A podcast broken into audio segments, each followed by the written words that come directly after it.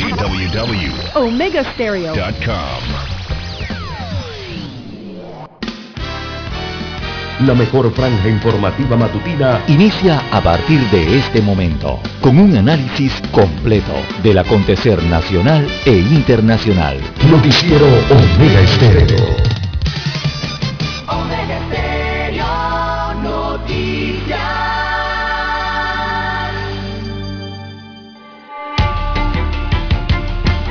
Continuación, los titulares, con los hechos que son noticias hoy.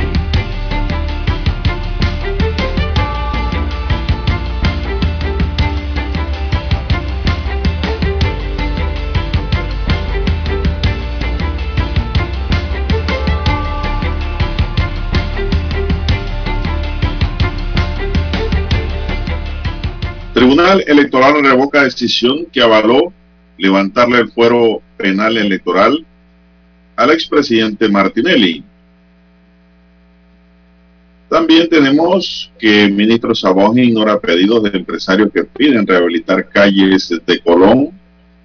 Juzgado libera West Valdés. Le otorgan una medida distinta a la detención. Ahora es país por cárcel. Crean su comisión para analizar proyecto de ley sobre derecho de réplica en los medios de comunicación. Más de 50.700 consultas fueron atendidas por el Servicio Nacional de Migración. El petróleo sigue subiendo por las tensiones de Oriente Medio y la guerra de Ucrania. Cortizo muestra en la Expocomer el potencial de Panamá para las inversiones. También tenemos que más de 91 mil personas naturales cumplieron con la presentación de la declaración jurada de renta. Precios del combustible volverán a subir este viernes, mientras que en El Salvador se suspende por 15 días el impuesto del IVA a los combustibles para Bukele ayudar a su población. También tenemos yo nunca me dejo influir ni por la prensa ni por gente cercana a mía para llamar a un jugador, dice Christensen, que hoy choca el onceno contra los hondureños. También hoy El Salvador quiere seguir viva porque visita Jamaica por un triunfo que lo mantenga todavía con esperanza en la CONCACAF. El Papa dice que comprar armas no es la solución, sino trabajar por la paz. También tenemos para hoy, amigos y amigas, que tanque de reserva está botando agua a cántaro en una barrera que se llama Mystic City. Parece que no hay una boya que funcione dentro del tanque También tenemos que la ministra de Salud acude a una reunión con los noves que cerraron ayer la Interamericana encabezados por latinos. También tenemos que muere la primera mujer que lideró la diplomacia de Estados Unidos. En otros titulares para hoy, también dice continuará detenido por abusar de su hijastra y venderla a su amigo.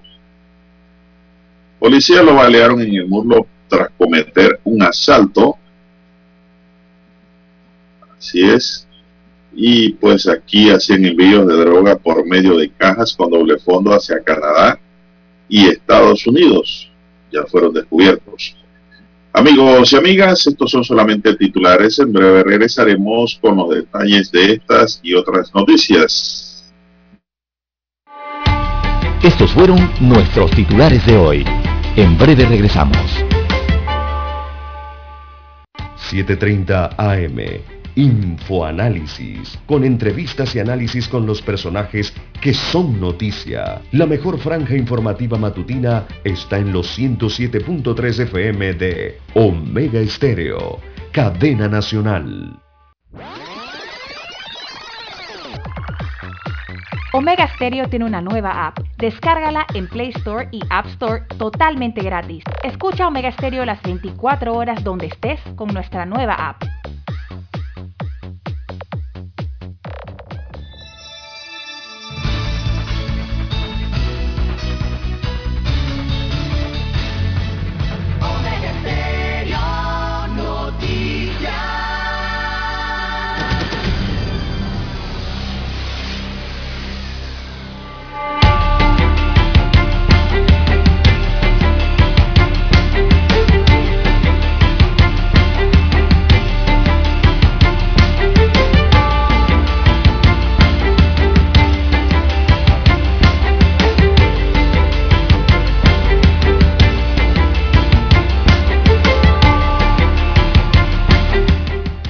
Amigos y amigas, muy buenos días. Hoy es jueves, así es, jueves 24 de marzo del año 2022. Mirando aquí el calendario, sí, ya ayer era el 23 día de sorteo, hoy es 24. En el tablero de controles está don Daniel Araúz Pinto en la mesa informativa. Le saludamos. César Lara y Juan de Dios Hernández Sanjur para presentarle la noticia, los comentarios y los análisis de lo que pasa en Panamá y el mundo en dos horas de información. Iniciando esta jornada como todos los días con fe y devoción, agradeciendo a Dios Todopoderoso por esa oportunidad que nos da de poder compartir una nueva mañana y de esta forma llegar hacia sus hogares, acompañarles en sus vehículos, en su puesto de trabajo, donde quiera que usted se encuentre a esta hora de la madrugada. Gracias por escucharnos, gracias por esperarnos. Pedimos para todos salud, divino tesoro, seguridad y protección, sabiduría y mucha fe. Fe en Dios. Mi línea directa de comunicación es el WhatsApp doble seis catorce catorce cuarenta y cinco. Ahí me pueden escribir. Es el doble seis catorce catorce cuarenta y cinco. Ahí es mi línea directa de WhatsApp para atenderle sus llamadas, sus preguntas, sus consultas y la información que usted nos quiere enviar desde el lugar donde usted se encuentre. Gracias por siempre estar atentos. Don César Lara está en el Twitter. Eh, Lara, don César, ¿cuál es su cuenta? Bien, estamos en las redes sociales, en arroba César Lara R, arroba César Lara R es mi cuenta en la red social Twitter Allí puede enviar sus mensajes, sus comentarios, denuncias, fotodenuncias, el reporte del tráfico temprano por la mañana. Esos incidentes o los ya accidentes, bueno, usted lo puede reportar allí, que sirve de referencia e información para el resto de los conductores. Buenos días a usted, don Juan de Dios, a don Daniel, a todos los que nos escuchan a través de todas las plataformas de Omega Estéreo Panamá. ¿Cómo amanece para hoy? Bien, don César, esto, ¿tiene usted el informe epidemiológico del MINSA allí? Bien, don Juan de Dios, el informe epidemiológico del MINSA eh, destaca el registro por segundo día consecutivo sin muertes causadas por el COVID-19. Van dos días eh, continuos, don Juan de Dios, que no se reportan fallecimientos producto de esta enfermedad mientras que 386 casos nuevos o, contagios positivos eh, fueron eh, reportados eh, por el equipo de epidemiología del MINSA. Así que los casos acumulados, veamos en el país, ascienden a 762.394 pacientes, son los que han padecido de esta enfermedad, para un acumulado de 8.159 defunciones y una letalidad de 1.1%. Así que se aplicaron 7.029 pruebas en la última jornada para una positividad de 5.5% y las personas recuperadas, veamos, son 751.640. Eh, se registraron en las últimas 24 horas 203 nuevos recuperados. Hay 2.595 casos activos en este momento en el país. Gente, eh, son contagiantes, ¿verdad? Gente que puede contagiar. Así que ellos están recibiendo tratamiento. 2.470 eh, están en aislamiento domiciliario eh, y 125 hospitalizados. Los que están en aislamiento domiciliario se dividen en 2.445 ellos están en casa y 25 en hoteles convertidos en hospitales. Los, veamos, eh, los hospitalizados, veamos las gráficas, aquí están. Los hospitalizados son 115 en sala, se encuentran en este momento, y hay 10 pacientes que ocupan las unidades de cuidados intensivos a nivel nacional, 10 pacientes en UCI una cifra que sigue en descenso. Bueno, eh, así está el COVID-19 en nuestro país, eh, don Juan de Dios, los corregimientos con mayor cantidad de casos, eh, según el MINSA, son el corregimiento de Santiago, allá en la provincia de Veraguas, con 14 reportados, David Sur, en Chiriquí, serían 13 reportados, San Francisco, Esto en el Distrito Capital, con 11 contagios reportados, y también el corregimiento de Bella Vista en Ciudad Capital, con 10 eh, reportados. Así que la región metropolitana de salud reporta una disminución notoria de casos activos en los 23 corregimientos de Ciudad Capital y ninguno de ellos tiene más de 100 casos activos. Así que es importante esa cifra también. Destacan que esto se ha logrado por las efectivas estrategias de control aplicadas, eh, también debido al tema de la trazabilidad que se ha aplicado y eh, la mitigación, destaca el MINSA, ¿no? Además, eh, diría yo, del, del, gran apoyo de la ciudadanía, sobre todo en el cumplimiento de las medidas de bioseguridad. Esto en cuanto al reporte epidemiológico. En cuanto al programa ampliado de inmunizaciones, conocido como el PAI por sus siglas, eh, ellos detallan que en el país se han aplicado 7,8 millones de dosis de vacunas contra la COVID-19, de las cuales 3.4 millones eh, se han colocado en primeras dosis, 3 millones en segundas dosis. Y en el recuadro de los refuerzos hay 1.4 millones de dosis colocadas como refuerzos en el país, eh, don Juan de Dios. Así está el COVID-19 en Panamá. Segundo día sin fallecidos y con 383 positivos de COVID-19. Positividad en 5.5%. Bueno, hay que seguir eh, cuidándose, a mantener las medidas de seguridad, bioseguridad. Yo veo que ya mucha gente no carga la botellita de alcohol o el gel en la mano, don Dani. Ya la gente no se quiere lavar las manos, será de nuevo. Oiga, hay que lavarse las manos constantemente, no apartar ni dejar la mascarilla en un lado, busque distancia, que el COVID no se ha ido, él está ahí. Y pues, eh, Dani, no sé si la gente está usando la careta. Yo veo en algunos buses que no hay. Hay que mantener las medidas de bioseguridad, señoras y señores. Evitar aglomeraciones. Y cuidando. Vamos a la pausa, don Dani, regresamos.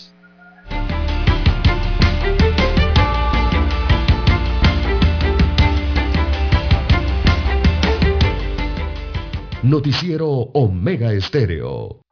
La mejor franja informativa matutina está en los 107.3 FM de Omega Estéreo. 5.30 AM. Noticiero Omega Estéreo. Presenta los hechos nacionales e internacionales más relevantes del día. 7.30 AM. Infoanálisis. Con entrevistas y análisis con los personajes que son noticia. De 8 y 30 a 9 y 30 de la mañana.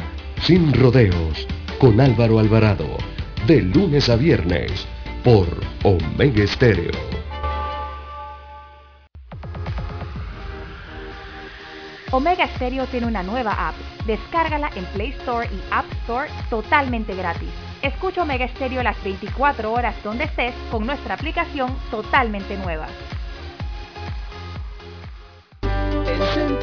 telefónicas del teléfono es tu mejor opción. Te asesoramos y ofrecemos buena atención. Con años de experiencia trabajando para ti.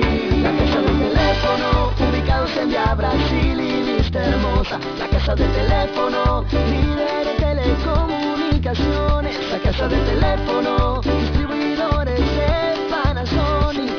Ven a visitarnos del teléfono. 229-0465, lsdtcorp.com, distribuidor autorizado Panasonic. Para anunciarse en Omega Estéreo, marque el 269-2237. Con mucho gusto le brindaremos una atención profesional y personalizada. Su publicidad en Omega Estéreo. La escucharán de costa a costa y frontera a frontera. Contáctenos 269-2237. Gracias.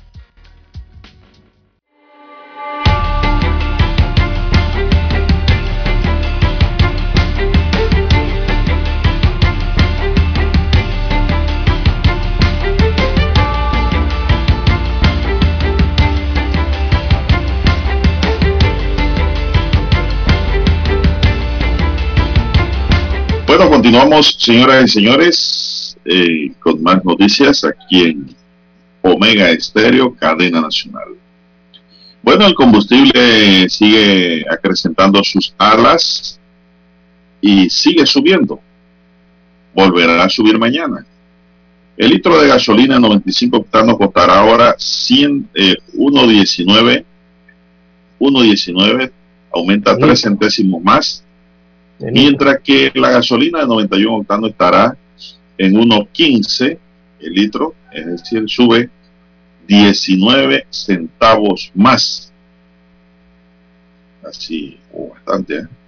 El costo del diésel eh, será de 1.14 sube un centésimo más el diésel por litro. En Panamá se pagará desde mañana precios de la gasolina y diésel tan altos como los que los vigentes en el mes de julio de 2008. El galón de gasolina de 95 octanos tendrá un costo de 4.50, don César. 4.50 y un galón de gasolina no es nada. El de 91 estará en 4.35 y el galón de diésel 4.31. Oígame, como hay el carro en la calle, la gente no mide, ¿ah? y a veces haciendo nada. En julio de 2008 el galón de gasolina 95 octanos se vendía en 4.50, la del 91 costaba 4.40 y el diésel 4.63, eso fue en el 2008, imagínense usted lo duro que se puso la, la y ahora vamos hacia allá.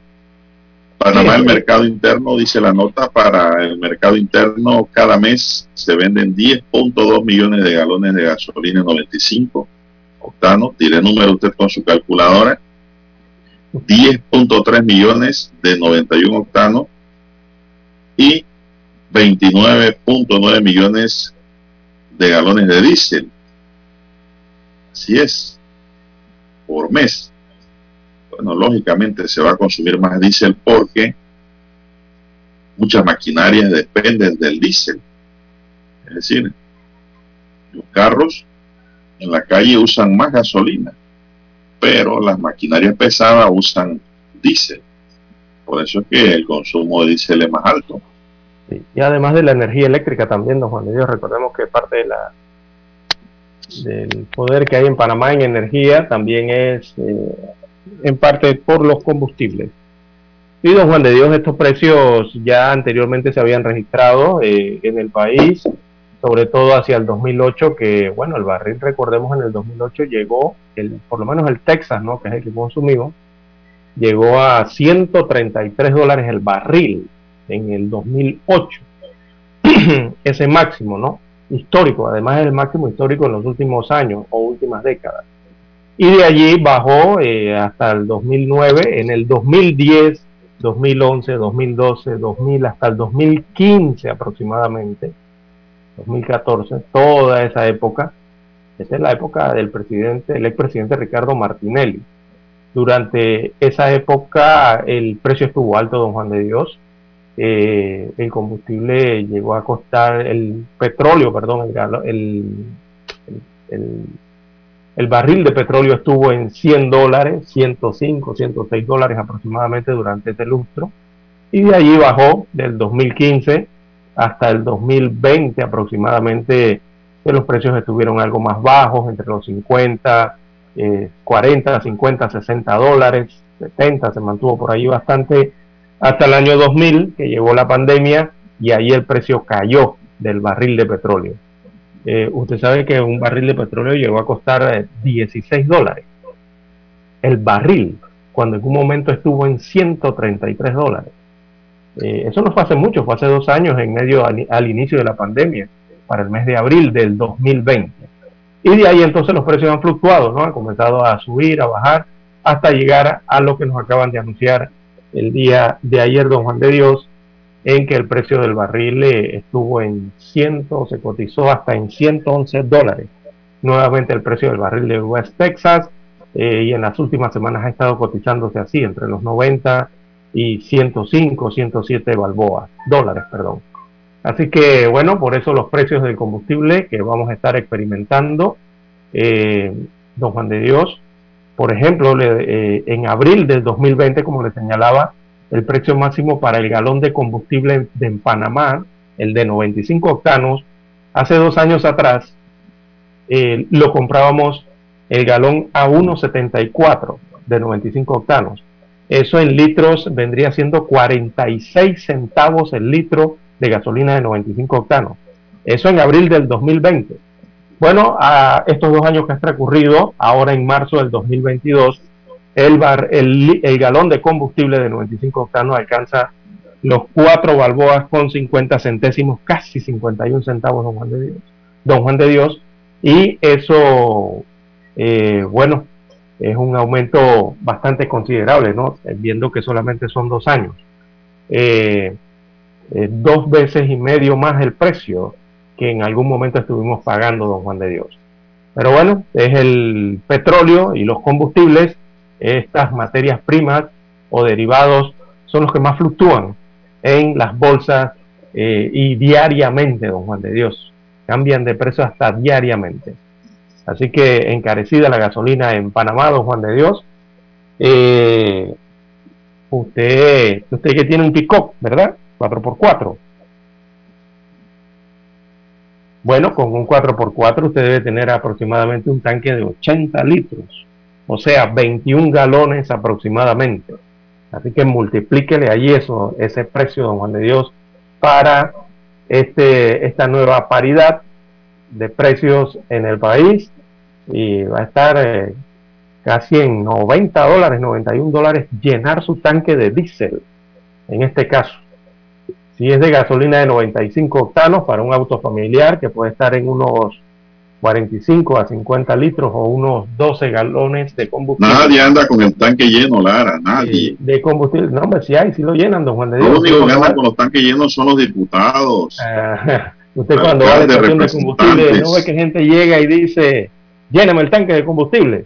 No, ya eso no se hace. La gente común y corriente ya no lo hace. Ah, bueno. Bueno, el carro familiar le va a costar unos 54 o 55 dólares eh, llenar su tanque de combustible, por ejemplo, con la gasolina de 95 octanos. Se ha encarecido eh, desde el último precio de paridad, don Juan de Dios, que fue una, el último precio fue un alza considerable, de verdad. Usted estuvo, por ejemplo, con el diésel eh, por galón, a usted le subió 62 centavos cada galón de diésel que usted echaba a su, a su, a su vehículo, don Juan de Dios. César. Eh, sí. Precisamente, pues, el, la forma de medible del galón a, litro fue transformada para que la gente no sintiera el golpe. Sí, muchos aducen eso, exactamente. Una jugada psicológica, pero el golpe está allí en el bolsillo. Ya nadie dice, como le dije en las bombas, tanque lleno, no señor, póngame 20, 25, 30 dólares y estoy comprando bastante, porque ahí, yo veo por ahí taxi que le echan dos dólares, tres dólares, ahí le, echan el suspiro de la gasolina. ¿Y por qué? Porque está muy caro. Lo que hay es que planificar los movimientos para evitar el alto consumo, ¿no? Si usted va a hacer una diligencia, hágala toda junta. Eh, qué sé yo, deje el carro en un lugar y camine, que es bueno para la salud. Y si no tiene nada importante que hacer en la calle, no salga a gastar gasolina o dice, ahorre algo, evite el gasto. Eso es lo que hay que hacer realmente. Pero esas recomendaciones que dieron en estos días, Lara, de que no pise tanto el acelerador. Ah, no, hombre, eso es una... Maneje el clutch. Juegue con el clutch. Oiga, sí, yo escuché eso en un, en, un, anuncio promocional, eh, en un anuncio pagado por los impuestos del Estado, lo escuché en la radio, don Juan de Dios. No, hombre. Anuncio. Y, pero qué burla. Digo, yo lo, yo lo tomé como una burla, don Juan de Dios. Yo no sé usted cómo lo tomó. Pero yo, escuché tomé como un chiste. No, ya que es que es más un chiste. Y de muy mal gusto, don Juan de Dios. Oiga, qué burla con la gente y ese y ese anuncio, ¿no? O, esa o esas recomendaciones o, promoción pagada por si va a bajar la loma, ponga el carro neutral. Con nuestros impuestos. Oiga, que va. hombre, que va. Eh, bueno, si las lomas hay que bajarlas en cambio, Lara, porque si el freno no agarra. Exacto. Si no hay para combustible, no hay para comprar tacos y para comprar pandas para el freno. Y si se pone ese carro neutral, Dios mío. Y si va bajando en carro automático y va en neutral, peor la cosa. Oiga, lo primero que le recomienda el fabricante de los vehículos a todos, en todas las marcas de vehículos, es no, no conducir en relante, o sea, no conducir en neutral, no poner el carro en neutral mientras el carro va rodando. Es la primera recomendación que le hacen los fabricantes de su vehículo, don Juan de Dios. Incluso, yo creo que hasta en el reglamento de tránsito eh, de Panamá hablan algo de eso. Y, y eso es lo que le recomienda entonces este anuncio. Increíble. No, hombre, no, que va. Vamos a la pausa. Vamos a escuchar el himno nacional, don Dani.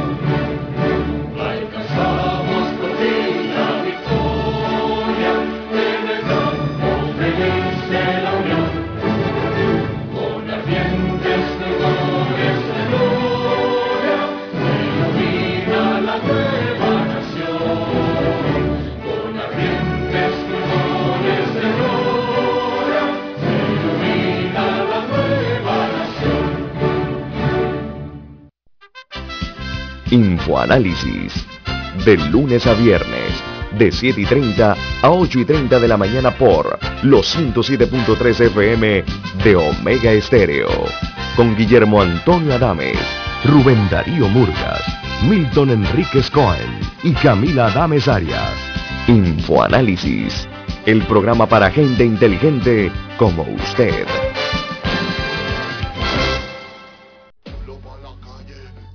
Según datos oficiales, solo en enero la canasta básica de alimentos se incrementó en 5 balboas, lo que sugiere la CAPAC un centavo por hora, dos balboas al mes, no compensan el aumento del costo de la vida. Esto no da ni para las mascarillas. Este pueblo no aguanta más. Salarios dignos o huelga nacional. Unidad, unidad, unidad. Mensaje de Suntra. Noticiero Omega Estéreo.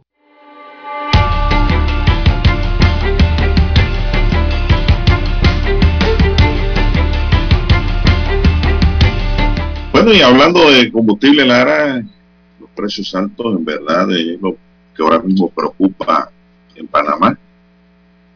Eh, la Asamblea Legislativa de El Salvador, Lara, suspendió de manera temporal este martes el cobro del impuesto al valor agregado como IVA que graba un 13% del consumo final a los combustibles, medida tomada por 15 días.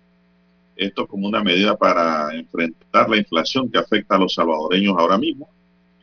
La medida que fue aprobada con los 81 diputados de 84 en la Asamblea Legislativa fue una iniciativa presentada al Congreso por el gobierno de Nayib Bukele para paliar los efectos de la inflación que en 2021 fue superior a los registros de los últimos 20 años según medios locales salvadoreños. Los legisladores, sin estudiar previamente la medida, aprobaron suspender por 15 días el cobro de 13% del IVA a la gasolina especial y regular al diésel los precios actuales de los combustibles en el país centroamericano rondan los 4.90 de dólar y 4.70 de dólares por galón. El Parlamento aprobó el pasado 14 de marzo suspender por tres meses el cobro de los cargos para el Fondo de Estabilización para el Fomento Económico, conocido como impuesto de guerra y la contribución para la estabilización de las tarifas, utilizado para subsidiar en parte el transporte público. Estos dos tributos eh, reducirán en 26% de dólar el precio del galón. Un galón tiene 3,8 litros, don César. ¿eh? Grave es eso. Sí. También se aprobó una ley especial transitoria para el combate de la inflación de precios de productos básicos que exoneraría de impuestos de importación a los alimentos para que los salvadoreños tengan una mejor condición en estos momentos, don César. Bueno, Aquí no escuchamos nada en Panamá, don César, sobre estas iniciativas. Sí, aquí no, no hay nada sobre la mesa al respecto. Eh, Pero esas iniciativas deben salir del Ejecutivo, del despacho de Nito Cortizo y de sus ministros, don César. Porque si aquí un diputado lo propone, creo que Zulay Rodríguez presentó algo así, pero eso no le van a hacer caso. Y, y si lo llegasen a aprobar cuando llega a la presidencia, le pasan una raya, no va. O la prueba por del Ejecutivo de El Salvador y así mismo debe ser en Panamá, César. Así es el Ejecutivo, usted está clarito, eso es lo que tiene si El Salvador, que es un país más pobre que Panamá, lo hace, ¿por qué Panamá no puede? Preguntémosle al gobierno. Sí. Incluso en Estados Unidos de América, don Juan de Dios, recordemos que allá se manejan por estados, ¿verdad? Eh, ya van dos estados de Estados Unidos de América que han, han aprobado suspender el impuesto a la gasolina eh, y eh, no se descarta que sigan más estados en Estados Unidos aprobando estas medidas para eh, ayudar a, los pobladores, ¿no? Debido a los altos costos de los combustibles también que están sufriendo allá en Estados Unidos de América. En Centroamérica, como usted bien lo señala, bueno, están suspendiendo estos impuestos. Principalmente resalta el caso que usted bien ha explicado del Salvador. En Panamá, aún no se discute algún tipo de medida que eh, se vea en ese norte, ¿no? Por lo menos en el Ejecutivo. Bien, señoras y señores, son las seis, diez minutos, seis, diez minutos en su noticiero Omega Estéreo, el primero con las últimas. Bueno, Ricardo Martinelli señaló que después de tantos abusos y violaciones, la justicia prevaleció los magistrados del Tribunal Electoral decidieron revocar en toda su parte la resolución de 23 de febrero de 2002 dictada por la juez segunda administrativa electoral sobre el levantamiento del fuero penal electoral a Ricardo Martinelli. La decisión de la mayoría de los magistrados resuelve revocar la resolución en primera instancia y se sustenta en algunos puntos muy interesantes la falta de motivación de la resolución apelada al no entrar la juez primera instancia a valorar los argumentos planteados en el escrito de oposición del aforado, lo que viola el debido proceso consagrado en el artículo 32 de la Constitución Política y el artículo 8 de la Convención Americana de los Derechos Humanos, Lara. Y es un problema que tenemos aquí en Panamá con muchos jueces, no solo a nivel del Tribunal Electoral, sino también jueces de la justicia ordinaria, que no motivan las resoluciones, ¿no? Al resolver, y eso es muy importante. ¿ah? La motivación de un fallo es, lo básico, es el corazón del por qué se resuelve de esa manera. Si no se motiva esa resolución, la tumba cualquiera. Y así ha ocurrido aquí. la valoración y aplicación del principio de especialidad contenido en el Tratado de Tradición suscrito entre los Estados Unidos y Panamá como un derecho sustancial del que goza el señor Martinelli que no puede ser ignorado por esta jurisdicción al, analizar la solicitud de levantamiento del fuero penal electoral, dicen dos de los tres magistrados. Eh, se mantiene mi fuero electoral, la justicia empieza a reinar, Panamá necesita que seamos un Estado de Derecho, dijo el expresidente Martinelli tras conocer sobre el fallo, señoras y señores. Bien, don Juan de Dios. Bueno, con esto, eh, con esta medida eh, se evita, se evita que se llame a las investigaciones de los casos, específicamente el New Business y también el caso Odebrecht Así que prácticamente esto detiene todas esas investigaciones que recordemos que con el levantamiento del fuero... Hasta que se le vence el fuero ahora. Así es. con el levantamiento que ya se había hecho del fuero, eh, eh, esto permitía continuar con los trámites, ¿no? De los expedientes de las causas estas penales que, se le siguen al exmandatario. Eh, recordemos que allí por el supuesto delito de contra el orden económico, en la modalidad de blanqueo de capitales, supuestamente, Así que todo eso se detiene. Eh, esa decisión había sido apelada, ¿no? Y ayer miércoles entonces se conoció el fallo del Tribunal Electoral en el que uno de los magistrados, don Juan de Dios, salvó el voto. Eduardo Valdés Escoferi salvó su voto y los que votaron o la, votaron por revocar la medida fueron a Heriberto Araúz y Alfredo Junca. Fueron los dos que votaron para revocar la medida eh, por el Pleno y Eduardo Valdés Escoferi entonces salvó eh, su voto el día de ayer. En este edicto eh, publicado por el Tribunal Electoral, bueno, ahí se da entonces a conocer la, la, apelación que fue aceptada y se revocó la decisión anterior, don Juan de Dios. Así es, don César, eso ocurrió, bueno, Heriberto Araúz, el magistrado ponente, fue nombrado precisamente por en el periodo de, Ricardo Martinelli como magistrado, ¿no? Y Alfredo Junca fue nombrado, creo que por en el periodo de Varela, ¿verdad? Juan Carlos Varela, sí. Eh, como magistrado, el que está allí permanentemente de vieja data es Eduardo Valdés Escofire que salvó su voto. Sí es, eh, bueno, vamos a ver qué fue lo que dijo que fue lo que dijo aquí el magistrado Escoferi, de Escoferi. Así es. Eso tuvo que, que la juez segunda administrativa electoral actuó dentro del marco legal aplicable. Esto lo dijo al salvar su voto y de conformidad con la jurisprudencia reiterada del Tribunal Electoral, dada la solicitud que debía resolver y por consiguiente su resolución no ha infringido el debido proceso fue lo que dijo en el salvamento de voto el magistrado Eduardo Valdés Escoferi. Por eso salvó el voto, ¿no?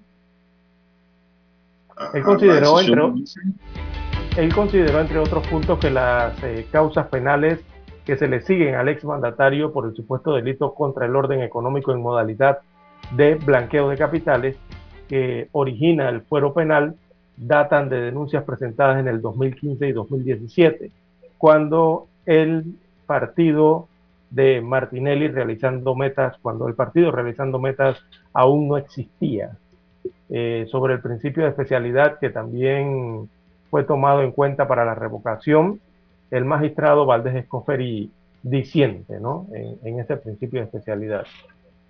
Eh, disiento de dicha afirmación, puesto que no se corresponde con nuestra calidad del Tribunal de Apelación dentro de una solicitud del levantamiento del fuero electoral penal y escapa de nuestras competencias, según dijo Scoffery. Adentrarse en el análisis de fondo acerca de la aplicación de un principio excepcional contenido en un tratado internacional con respecto a una persona a quien pudiese favorecerlo en un proceso penal y que goza del fuero electoral es totalmente improcedente en esta instancia y ante este tribunal, según dijo Valdés Escoferi en su salvamento de voto. Pero la verdad es que no entiendo ese salvamento de voto de Valdés Escoferi, ¿por qué lo salva? Él dice que la falta de motivación de la resolución apelada, al no entrar la juez de primera instancia a valorar los argumentos planteados en el estricto eh, en el escrito de oposición del aforado, lo que viola el debido proceso consagrado en el artículo 32. Y la convención, bueno, ahí, allí me parece que es una apreciación ¿no? del magistrado. Eh, la valoración también y aplicación del principio de especialidad contenido en el Tratado de Extradición como un derecho sustancial del que goza el señor Martinelli. Yo creo que aquí se fue la pluma también, porque esto en realidad lo tiene que avalar eh, la justicia ordinaria, donde tiene sus procesos penales. Acá es un tema de, de foro, de aforamiento, y eso es lo que hay que ver, ¿no? Eh, la 1 puede ser aceptada, pero yo, yo, pienso que ellos no tienen que entrar a analizar el tema Lara del principio de especialidad aquí, para nada. Porque aquí, aquí, lo que se debatía era si se levantaba el, el fuero penal electoral o no.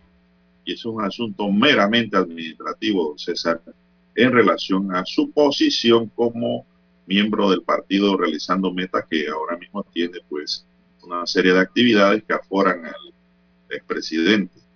Sí, digo, en el este salvamento de... para nada.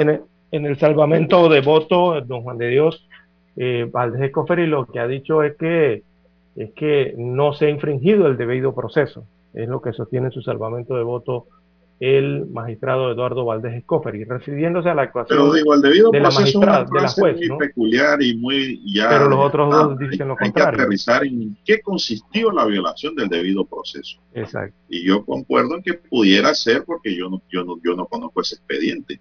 Pudiera ser la falta de motivación de la resolución. ¿Y qué es la falta de motivación? Los considerando para tomar una decisión resolutiva en un caso por eso es que eso es importante. Hay, hay, hay jueces, Lara, que abundantemente motivan su fallo. Esos son los fallos buenos del por qué usted toma la decisión. Pero si usted no me motiva el fallo, usted me está violando el debido proceso porque no me está diciendo el por qué. Entonces, ¿cómo yo voy a, a, oponerme si usted no me dice por qué?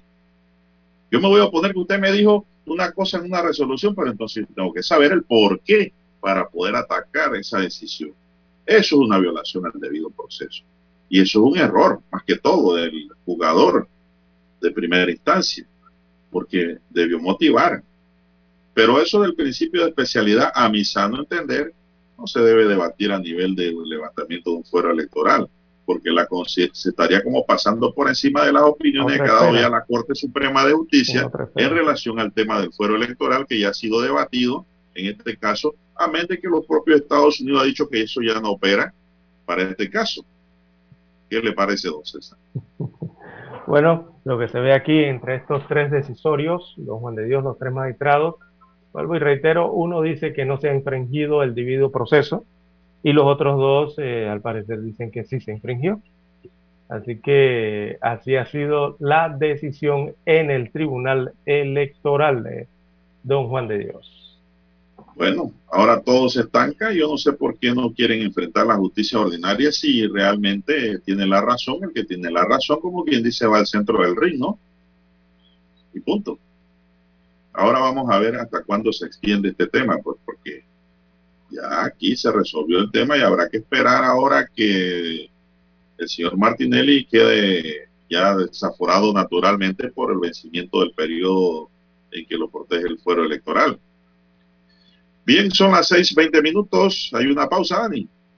O vamos hacia la hacia los periódicos ahora. Pausa, vamos a la pausa. pausa.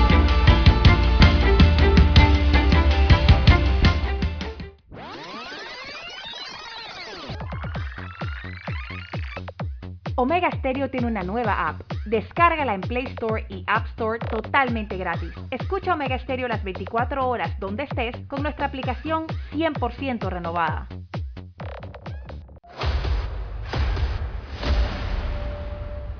Desde los estudios de Omega Stereo, establecemos contacto vía satélite con la voz de América. Desde Washington, presentamos el reportaje internacional.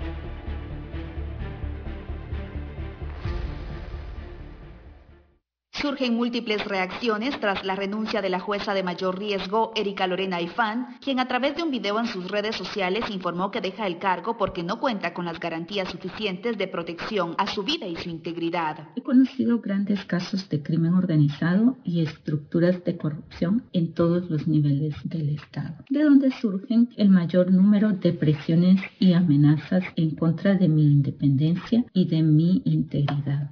Al respecto, la Asociación de Jueces por la Integridad condenó los ataques sistemáticos contra la juzgadora, mientras la Federación Latinoamericana de Magistrados expresó su indignación y aseguró que estos acontecimientos debilitan la independencia judicial en Guatemala. Por su parte, el analista en política y justicia, Julio Rivera Clavería, consideró que lo ocurrido es producto de la politización de la justicia nos queda como enseñanza a todos de que lo que tenemos que hacer es replantear y reformular el sistema de justicia del país para dotarlo de verdadera independencia y que los jueces cumplan con su trabajo con estricto apego a la ley. Mientras tanto, en el organismo judicial se reunirán los magistrados que conforman la Corte Suprema de Justicia para aceptar o no la renuncia y posteriormente abrir una convocatoria para elegir a quien estará a cargo del juzgado de, de mayor riesgo. En tanto se realiza el nombramiento del juez que estará a cargo de esta judicatura, pues se nombra un juez suplente. En este sentido, pues se cuenta con un sistema electrónico de disponibilidad de jueces, de la forma pues que se estará llevando el proceso. Erika Aifán, que lleva 19 años trabajando como jueza y 6 años a cargo del juzgado D de mayor riesgo de Guatemala, fue reconocida en 2021 por el Departamento Estadounidense de Estado como una de las mujeres de coraje por su labor en la lucha contra la corrupción.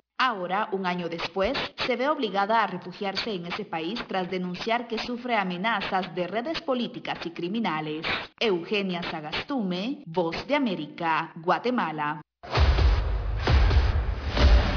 Escucharon vía satélite desde Washington el reportaje internacional. La mejor franja informativa matutina está en los 107.3 FM de Omega Estéreo 5.30 AM. Noticiero Omega Estéreo. Presenta los hechos nacionales e internacionales más relevantes del día. 7.30 AM. Infoanálisis. Con entrevistas y análisis con los personajes que son noticia. De 8 y 30 a 9 y 30 de la mañana. Sin rodeos. Con Álvaro Alvarado. De lunes a viernes. Por Omega Estéreo.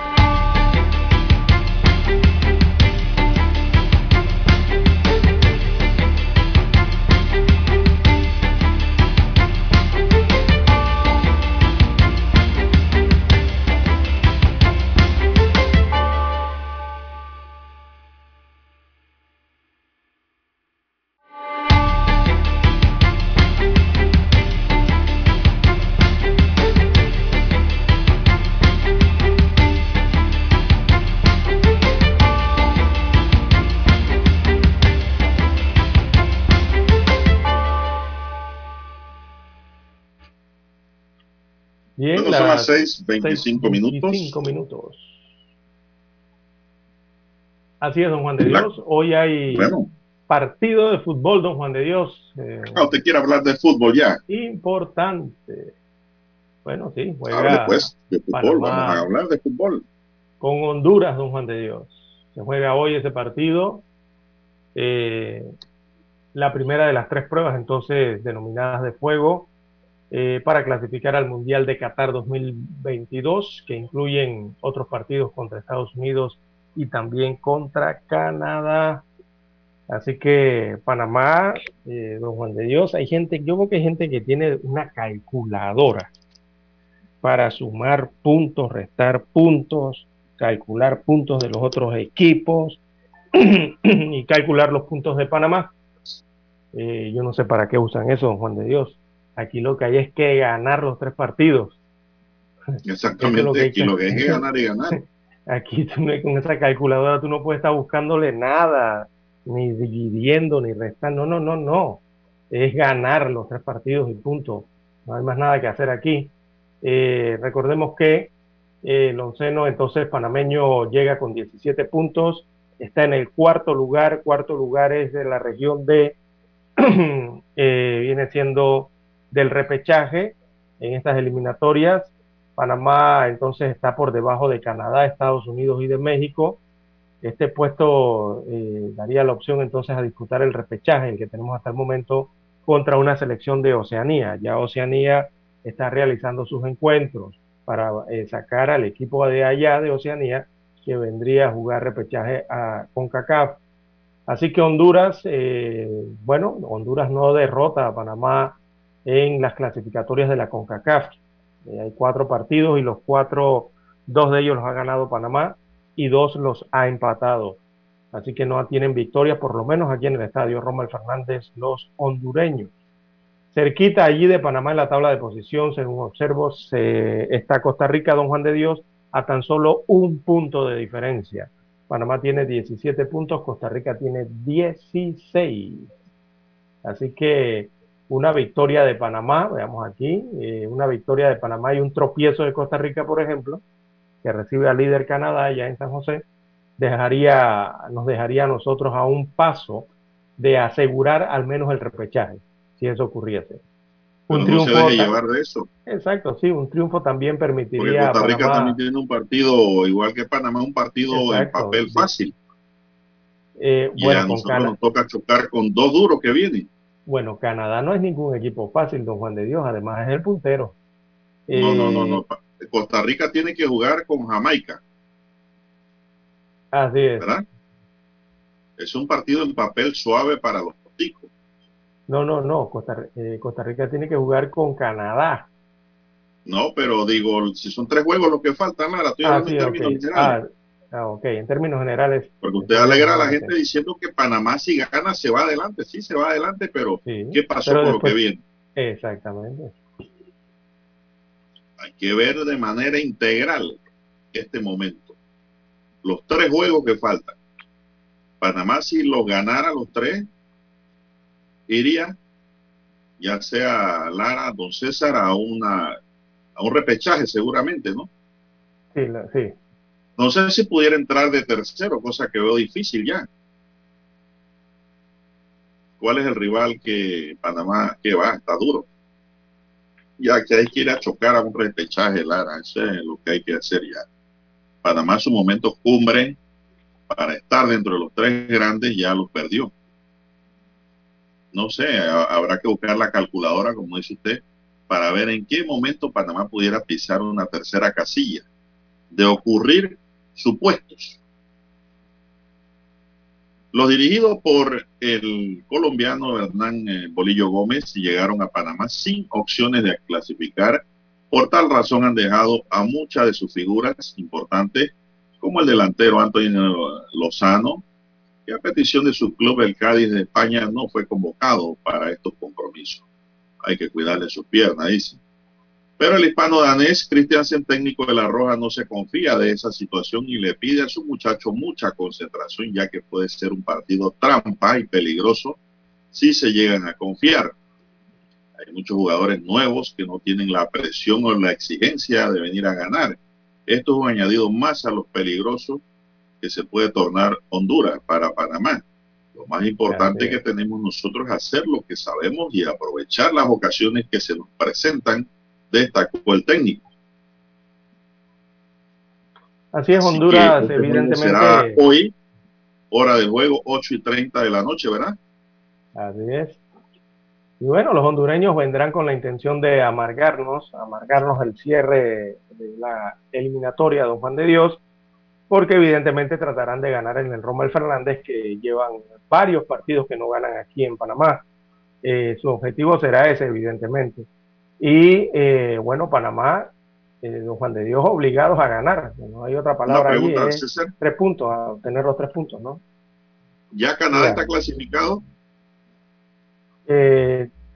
Canadá, bueno, prácticamente está clasificado, don Juan de Dios. Yo creo que nada más necesita medio punto para eh, oficializarse como... O sea, debería ganar su juego hoy para clasificar. Sí, un, empate lo clasifica. Hasta un empate lo clasifica ya.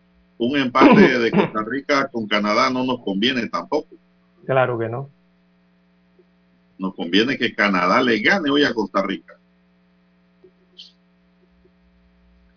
Bien, bueno, vamos más adelante a seguir tocando el tema del fútbol porque es la pasión ahora mismo aquí en Panamá, el fútbol y la eliminatoria de, para Qatar.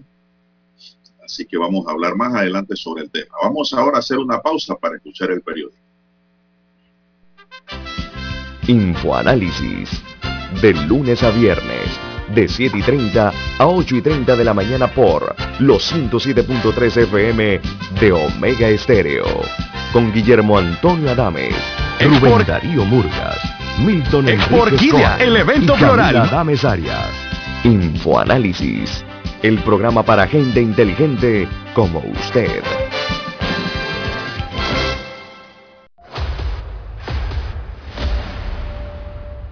Desde los estudios de Omega Estéreo, establecemos contacto vía satélite con la voz de América. Desde Washington, presentamos el reportaje internacional.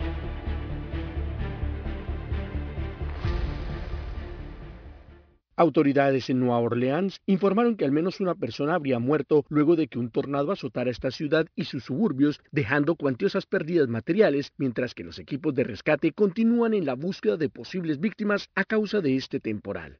Algunas estaciones de televisión locales lograron transmitir en vivo imágenes impactantes del paso del tornado que afectó especialmente al sureste de la ciudad, dejando vehículos destruidos, cientos de casas dañadas y algunas estructuras como la parroquia de St. Bernard seriamente afectadas en una zona que históricamente ha sido golpeada por fuertes desastres naturales como el huracán Katrina que destruyó buena parte de la ciudad en el año 2005.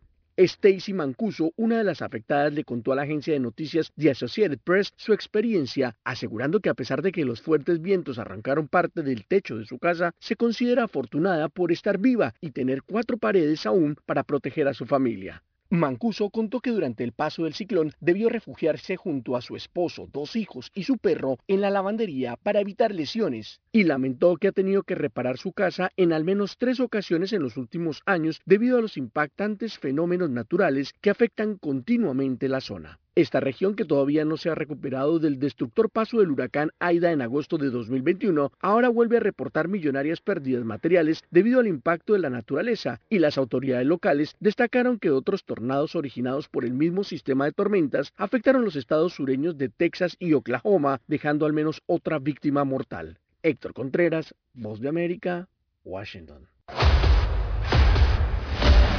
Escucharon vía satélite desde Washington el reportaje internacional. Omega Estéreo, 24 horas en FM Estéreo. Esto es un insulto al trabajador. Ante el alza desenfrenada de los precios de la comida, las medicinas y el combustible, la CAPAC quiere aumentar solo un centavo por hora, o sea, 8 centavos por día, aproximadamente dos balboas al mes. Esto no da ni para las mascarillas.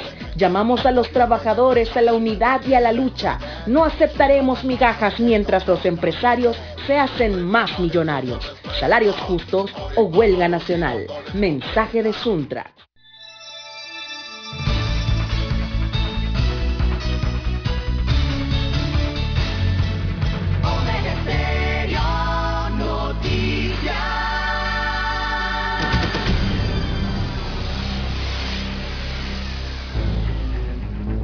Las noticias impresas en tinta sobre papel. Con ustedes. Escuchando el periódico. Los titulares de las primeras planas de los diarios estándares de circulación en Panamá.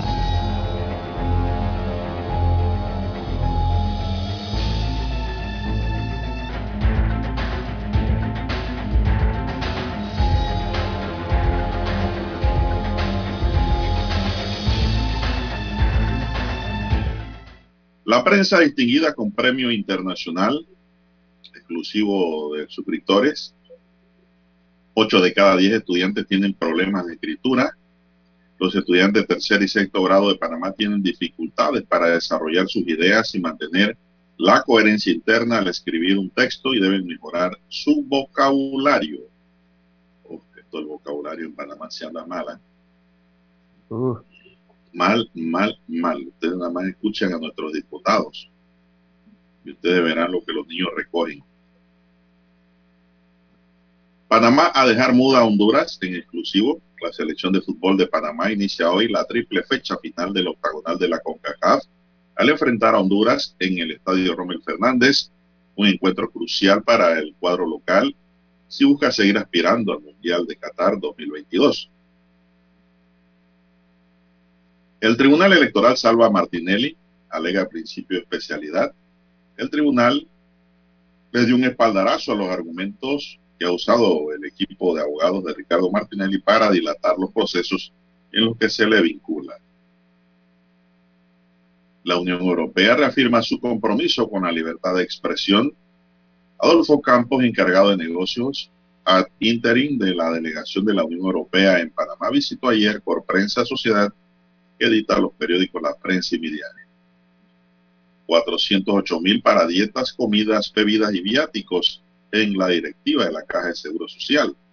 La Caja de Seguro Social destinaría 408 mil dólares en gastos asociados a su junta directiva según el presupuesto que prepara la entidad para 2023, que consideran los gastos de anteriores vigencias fiscales.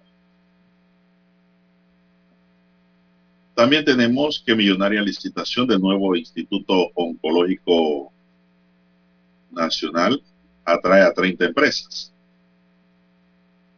También tenemos que integración logística clave para aprovechar ubicación geográfica. Libertad de opinión en riesgo por proyecto de ley. La Comisión de Gobierno, Justicia y Asuntos Constitucionales de la Asamblea creó una subcomisión para analizar el proyecto 779 que modifica la ley 22 de 29 de junio de 2005 sobre el derecho a réplica en medios de comunicación del país. También, Fiscalía dice se compraron buses sin certificados de operación y fueron incluidos en las compensaciones. movimiento de la zona libre de Colón superó en 16% datos de enero de 2019.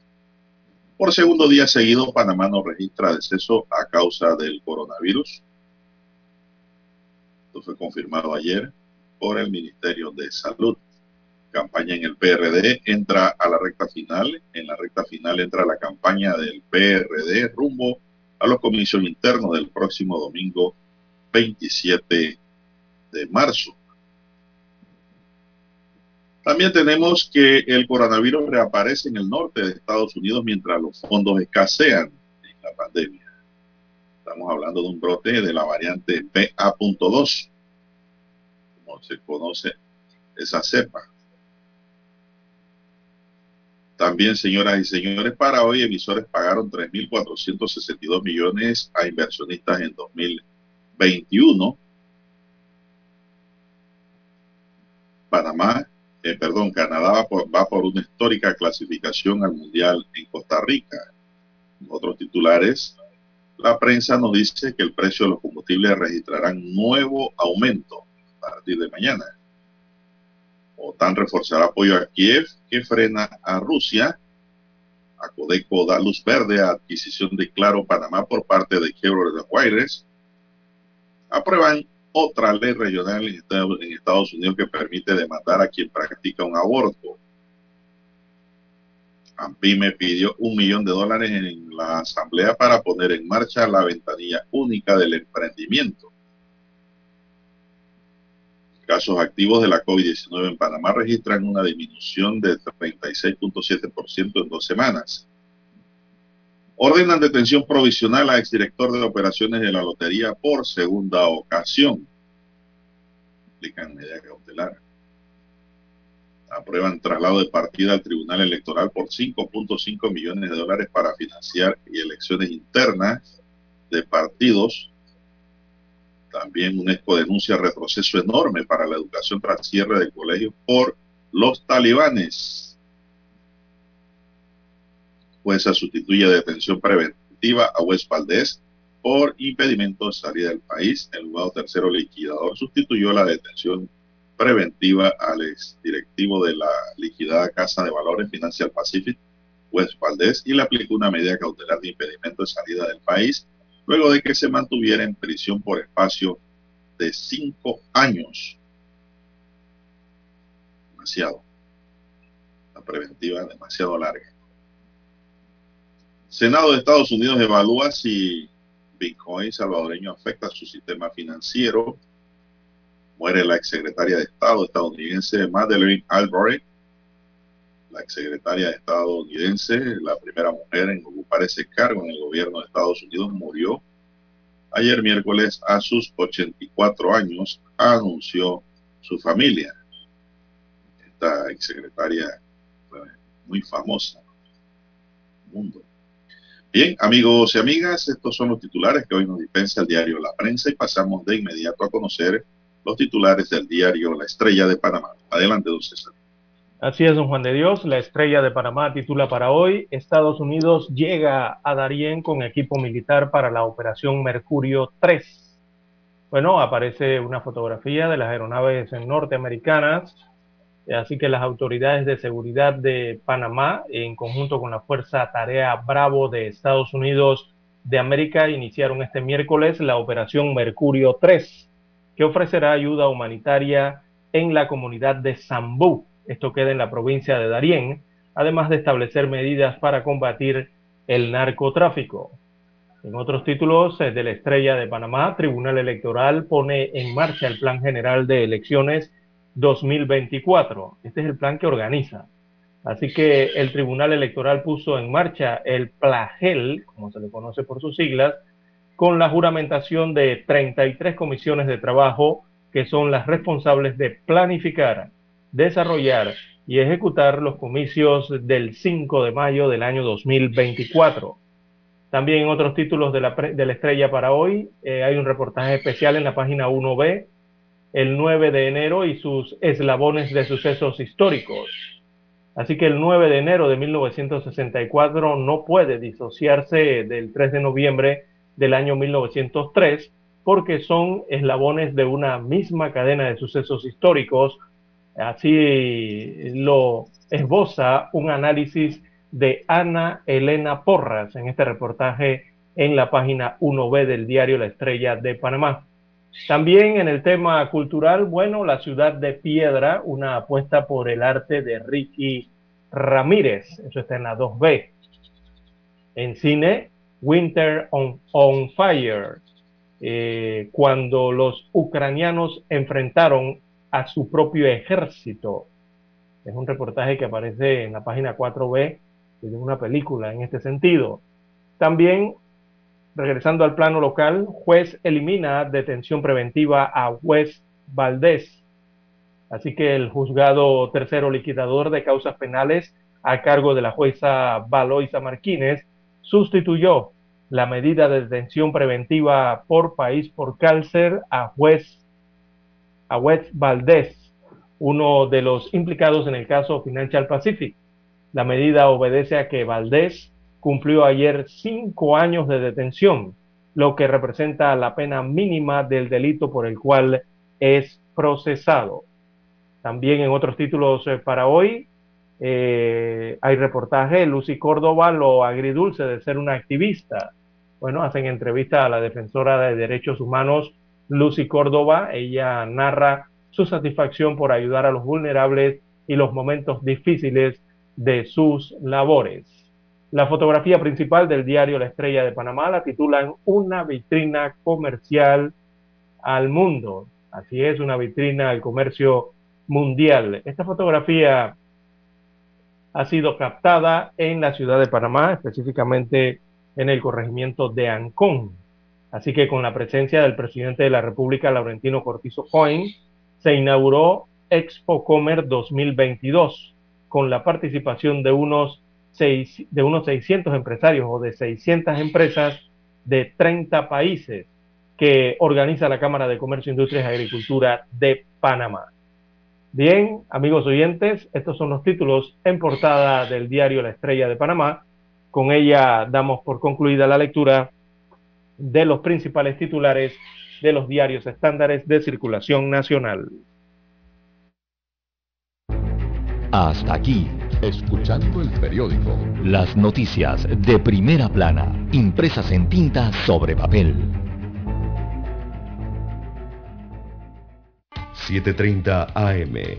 Infoanálisis, con entrevistas y análisis con los personajes que son noticia. La mejor franja informativa matutina está en los 107.3 FM de Omega Estéreo, cadena nacional.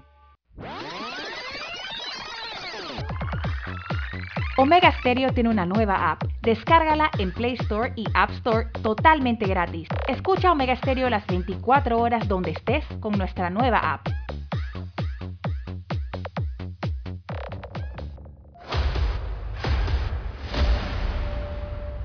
Desde los estudios de Omega Estéreo, establecemos contacto vía satélite con la voz de América. Desde Washington, presentamos el reportaje internacional.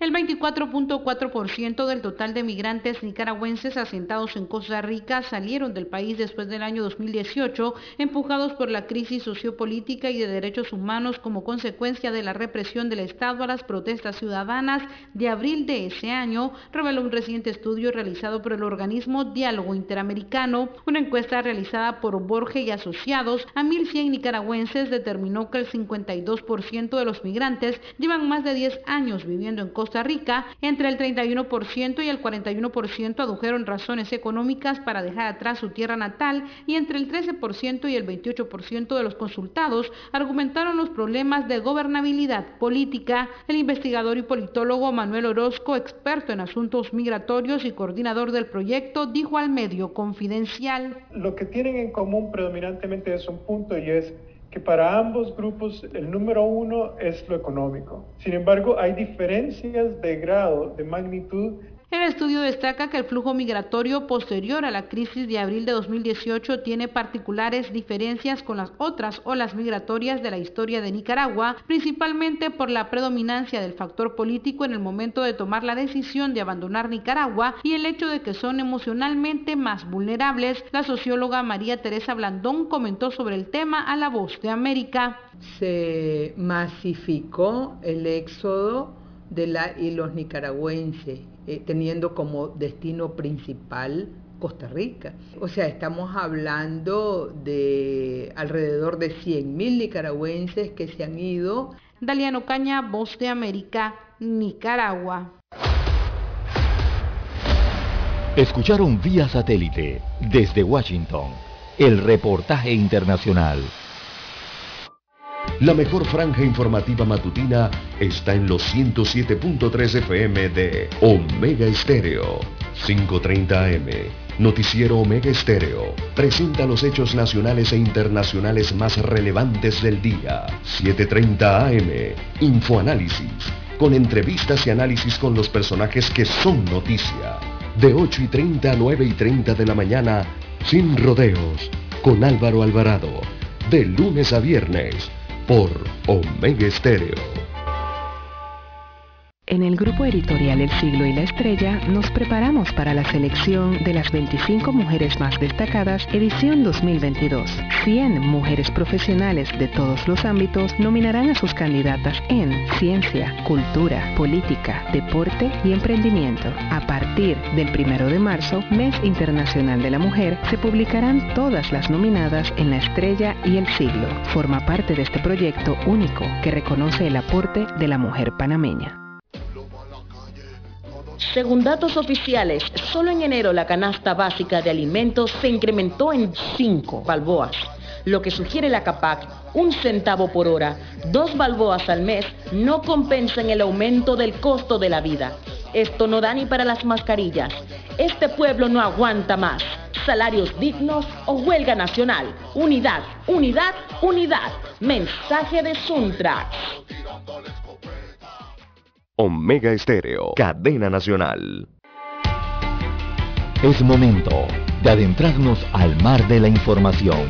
Este es el resultado de nuestra navegación por las noticias internacionales más importantes en este momento.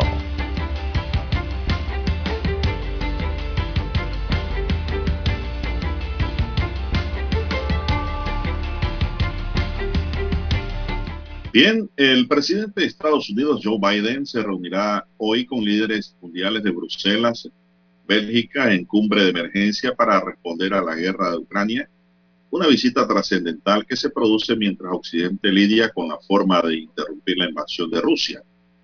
Durante su estadía en Bélgica, dice la Casa Blanca, Biden tiene programado visitar la sede de la OTAN y pronunciar comentarios en una cumbre de los líderes de la alianza.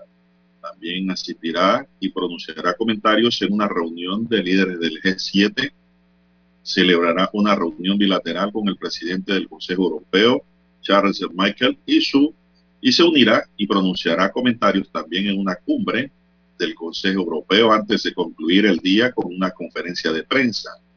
Después de su primera etapa de viajes en Bruselas, Biden irá a Varsovia, Polonia. Viaje marca una oportunidad crucial para Biden para que se reafirme el liderazgo del Estado de Estados Unidos en el escenario mundial en medio de una guerra que está causando una mayor ansiedad en la OTAN y será prueba de lo que las alianzas globales debilitadas en los últimos años pueden lograr en las eras posteriores a la Segunda Guerra Mundial y la Guerra Fría, don César. Eso es lo último que tenemos. Así es, don Juan de Dios. En Europa, en Europa y en esta crisis de Ucrania eh, también se ha informado de la renuncia del primer alto cargo del gobierno de Vladimir Putin desde que inició la invasión en Ucrania. Se trata de la renuncia del asesor presidencial, es muy cercano a Putin, él se llama Anatoly Chubais, él es un personaje clave histórico en el Kremlin y hasta hoy eh, enviado especial del mandatario ante las organizaciones internacionales. Él renunció eh, al gobierno de Putin y abandonó el país sin dar señales sobre su paradero. Así que esto fue uno de los principales artífices de las reformas económicas, recordemos, de Boris Yeltsin, Anatoly Chubais, en la década de 1990. Él ocupó altos cargos empresariales y políticos bajo el mandato del presidente Vladimir Putin. Y eh, don Juan de Dios, precisamente este señor Anatoly Chubais fue el que le dio el primer trabajo en el Estado ruso a Vladimir Putin.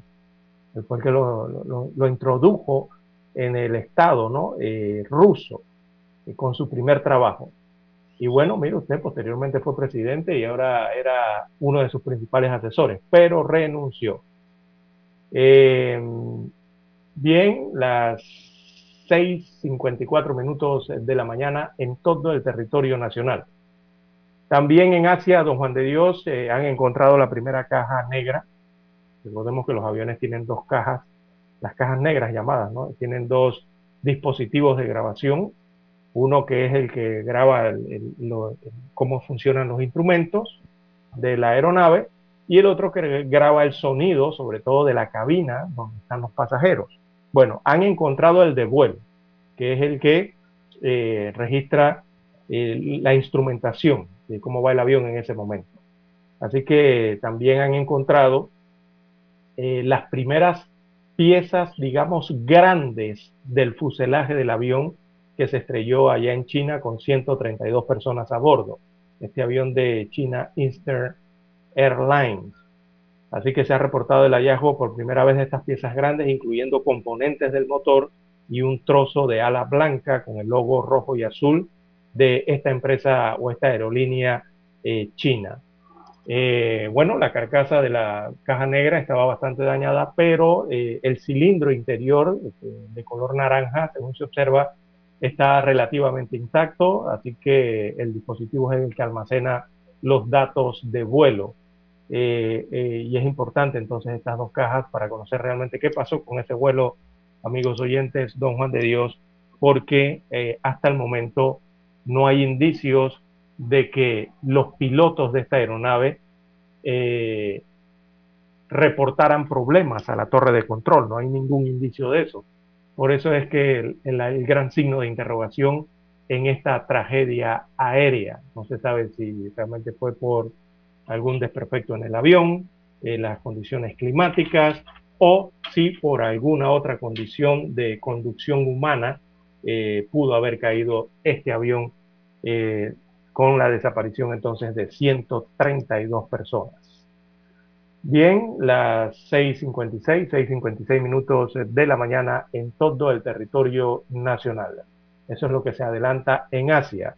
Acá en América, bueno, ha llamado la atención eh, unas declaraciones dadas a conocer el día de ayer, eh, específicamente del embajador de Nicaragua ante la Organización de los Estados Americanos.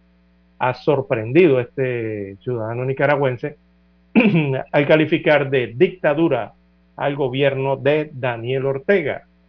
Él es de nombre Arturo McFields. Él destacó la falta de libertades y la existencia de poderes fácticos en su país, o sea, en Nicaragua, y aseguró que era imposible seguir guardando silencio y defender lo indefendible. Así lo dijo el embajador de Nicaragua en la OEA, que arremetió públicamente este miércoles contra el gobierno de su país encabezado por Daniel Ortega, calificándolo como dictadura.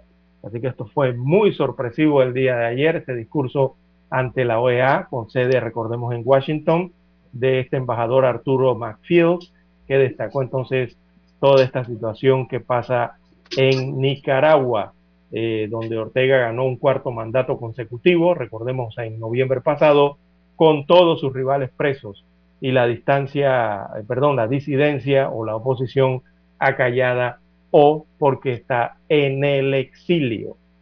Así que el embajador eh, nicaragüense se atrevió a denunciar entonces con nombre propio la dictadura de su país y dice que no es fácil, pero eh, que no podía seguir guardando silencio y que no iba a defender lo indefendible. Dijo que eso era imposible continuar manteniéndolo de esa forma. Así que esto sorprendió ayer eh, a entendidos entonces en la materia en la OEA. Bien, las 6.58, 6.58 minutos de la mañana en todo el territorio nacional. Bueno, don César, en Panamá, un total de 50 y 50 mil 784 consultas sobre diferentes servicios manejó la sección de atención al público de migración durante enero y febrero de este año. El renglón de trámites generales, copias autenticadas, interrogantes sobre exoneraciones, las relaciones a los análisis de expedientes y lo referente a edictos fueron los temas más tocados en esta atención. Otras consultas presentadas entre enero y febrero de este año fueron las relacionadas a registro de extranjería, salida de menores de edad del país, requisitos para cierre de trámites y notificaciones. Otras formas de mantener contacto con la institución y realizar sus consultas es a través de el MigraChat, el cual está disponible a través del 60050500, dice Migración. Puede además ingresar a la página www.migraciongov.pa, elegir el Telegram o Facebook Messenger para recibir la orientación que necesita. Eso lo dice Migración, pues, en cuanto a las consultas que fueron atendidas por el Servicio Nacional de Migración. Vamos a hacer un alto aquí, don Dani, para regresar luego de ir a los Estados Unidos de América. El satélite indica que es momento de nuestra conexión. Desde Washington, vía satélite. Y para Omega Estéreo de Panamá, buenos días, América. Buenos días, América.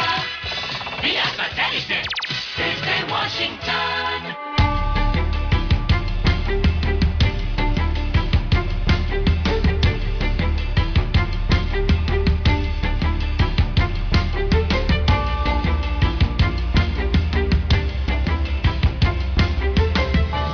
Desde Washington les informa Henry Llanos.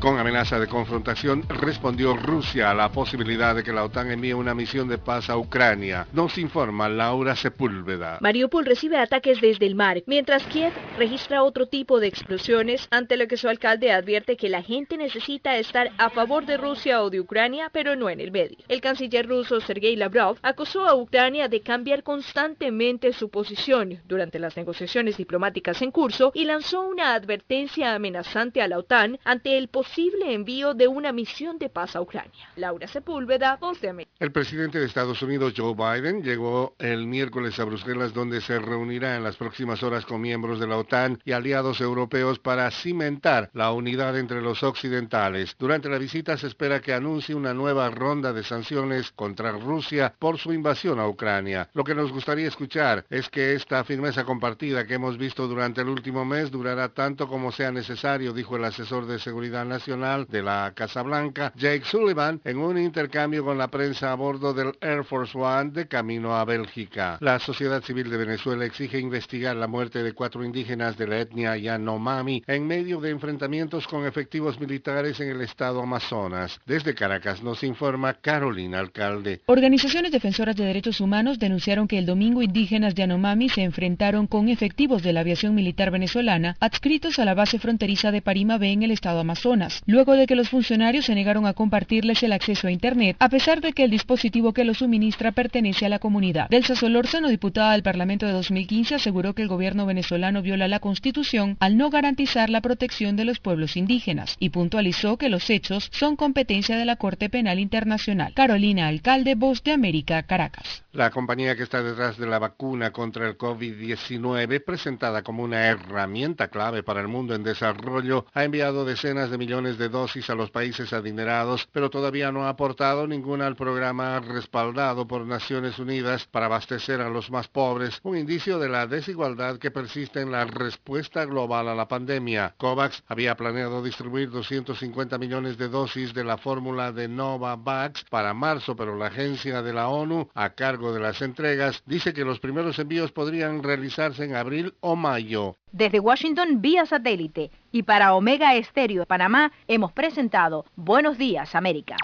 Buenos días, América. Vía satélite. Desde Washington.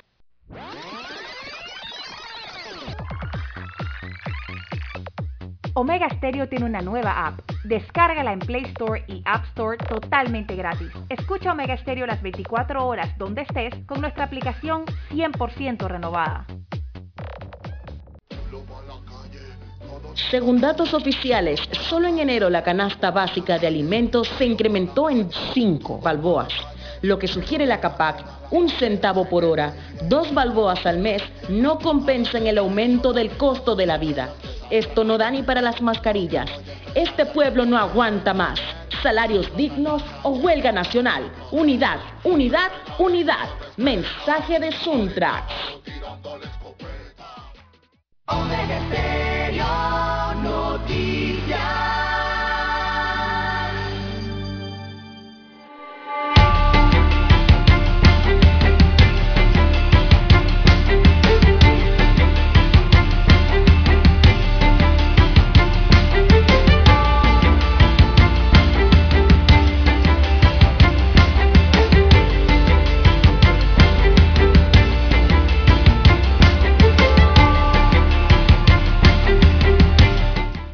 La jueza Valoisa Martínez del Tribunal Tercero Liquidador de Causas Penales ordenó la libertad de Wes Valdés, ex ejecutivo de la Casa de Valores Financial Pacific, detenido preventivamente desde enero de 2017. La letrada le sustituyó la medida de detención preventiva por la prohibición de salir del país sin autorización judicial. A Valdés se le sigue un proceso penal por el supuesto delito contra el patrimonio económico en su modalidad que estará en su modalidad de estafa agravada en, cas- en el caso Financial Pacific. La decisión de la, jugador, de la juzgada de la jugadora obedece a que el hoy imputado fue detenido preventivamente por orden de la Fiscalía Segunda de Descarga del circuito del primer, del primer circuito judicial de Panamá desde la fecha 23 de marzo de 2017, es decir, hoy hace cinco años en atención a lo dispuesto al artículo 2141 del Código Judicial, dice un comunicado del órgano judicial. Este artículo establece que la detención preventiva será revocada por el juez sin más trámites de oficio o a petición de parte cuando se exceda el mínimo de la pena que señala la ley por el delito que se le imputa de conformidad con las constancias procesales. En estos casos de detención preventiva será sustituido por otra medida cautelar personal señaladas como el impedimento de salir del país. El órgano judicial precisó que la detención preventiva impuesta a Valdés constituyó el tiempo de pena mínima en caso de resultar culpable del delito que se le acusa. Por tanto, se dispuso una medida cautelar personal menos severa para garantizar los fines del proceso. Es decir, Lara, ya que hay una condena anticipada prácticamente. Sí, casi los cinco Eso años. no debe ocurrir en un país democrático, en un Estado de Derecho. Son las 7, 6 minutos. Bien, don Juan de Dios y el abogado Roberto Ruiz Díaz eh, está decidido, está decidido a que el proceso de revocatoria de mandato que ha promovido contra el alcalde del Distrito Capital, José Luis Fábrega, avance. Y para ello se ha dado a la tarea de hacer docencia sobre los eh, pasos que debe cumplir el elector de la capital y también los lugares eh, a donde puede acudir para firmar el documento. Así que el abogado Ruiz Díaz ha dejado claro en varias ocasiones que no hay grupos organizados detrás de esta iniciativa y que la mayoría eh, y que esta iniciativa la promovió ante todo por lo que considera un evidente descontento ciudadano por la forma en que Fábrega ha manejado la comuna capitalina, promoviendo iniciativas al margen de las necesidades y aprobaciones del electorado capitalino. Así que eh, lo último que ha hecho el abogado o este ciudadano para promover la firma ciudadana para la revocatoria es divulgar los kioscos que tiene el Tribunal Electoral en distintos comercios para acceder y formar el proceso revocatorio. Así que Roberto Ruiz Díaz ha explicado que desde el celular o la computadora se puede acceder a la página del Tribunal Electoral, buscar revocatoria y efectuar el proceso. Lo que hay que dejar claro en esto, don Juan de Dios, es que todavía la Dirección Nacional de Organización Electoral del Tribunal Electoral, eh, ellos no han dado la, autorización, o sea, de, debe, esta oficina es la que debe dar el, digamos, el banderazo para iniciar el proceso, ¿no? Y una vez eh, organización electoral resuelva la apelación presentada, eh, recordemos que presentaron los abogados del alcalde. Así que así avanza ese proceso, eh, por lo menos entonces el que ha presentado esta iniciativa les da los lugares exactos donde están las oficinas y kioscos del Tribunal Electoral para que los ciudadanos allá en el Distrito Capital eh, se vayan, digamos, empapando un poco más de cómo es todo ese proceso de revocatoria de mandato. Bien, las 7.9, 7.9 minutos de la mañana en todo el territorio nacional. Más informaciones para la mañana de hoy, don Juan de Dios, tenemos que las negociaciones entre el Suntrack y la CAPAC se han mudado y se han mudado estas negociaciones al Mitradel. Así es, amigos oyentes, a la sede del Mitradel es donde eh, se analiza entonces esta convención colectiva entre los empresarios de la construcción y los obreros eh, de la construcción. Dicen los obreros que no quieren irse a huelga, solo un buen acuerdo en la convención colectiva, entonces eh, lograría que eso no ocurriese.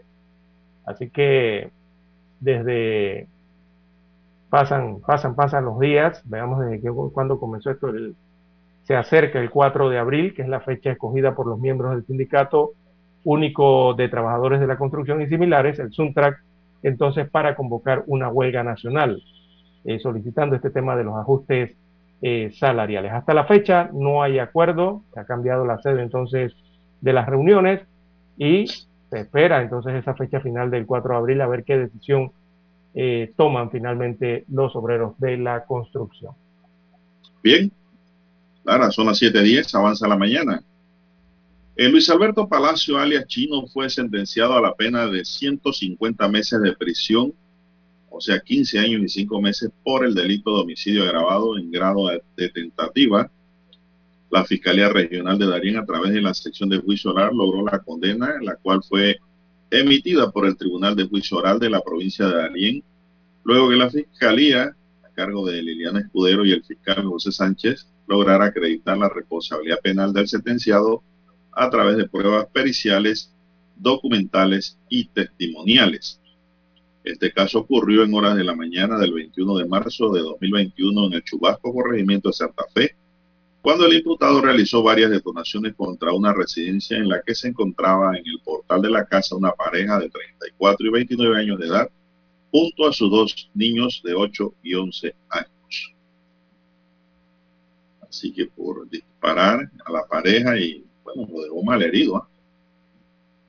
ha sido condenado a, como dije anteriormente, 150 meses de prisión la persona. Son las 7.11 minutos, 7.11 minutos. Y también para hoy tenemos que seis detenidos fue el resultado de la operación Interceptor, la cual se llevó a cabo en la provincia de Colón y de Panamá. Seis detenidos fue el resultado de esta operación. El subcomisionado John Bayarino indicó que a estos detenidos se les vincula con el delito de tráfico internacional de drogas. Explicó que estas personas realizaban envíos de presuntas sustancias ilícitas en cajas con doble fondo, las cuales tenían como destino Estados Unidos y Canadá.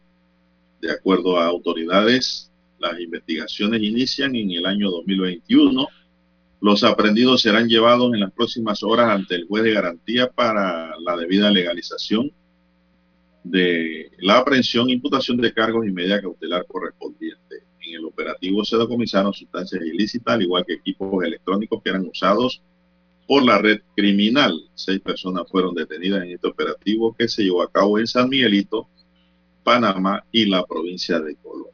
Bueno, don César, lo que a mí me llama la atención es que Usted entra aquí a los periódicos locales y ve que agarran, sorprenden y detienen a gente que intenta mandar droga para Estados Unidos y Canadá.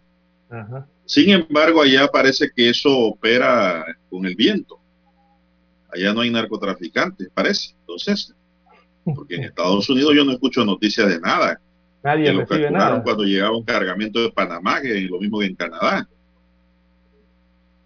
Entonces parece ser que allá por gracia divina la droga la reciben, la pagan, la distribuyen y la, la reenvían o la venden y nadie sabe nada. Yo entro a los periódicos de Estados Unidos y no veo nada. En Canadá tampoco. Entonces parece que los, los traficantes son de aquí, de Panamá nada más. No sé usted qué piensa de eso. Bueno, Juan de Dios, hay que ver cómo las autoridades de estos otros países eh, eh, ejecutan. ¿O será eh, que allá no se publica nada? Sus acciones, exactamente. Hay que ver cómo pero ese no se- publican nada. o el seguimiento que pues, eh, a veces eh, las autoridades realizan al respecto. Acuérdense que buscan seguimiento. Eso es una cadena, ¿no? Que inicia en un país y que termina en otro. Así que hay que ver cómo le dan eh, seguimiento a esa cadena, a ese hilo conductor, en el tema de las publicaciones, ¿no? De estas, estos operativos. Viendo Juan Bueno, de Dios, vamos a las una pausa, Dani. 7, 14 Vamos a una minutos de la mañana.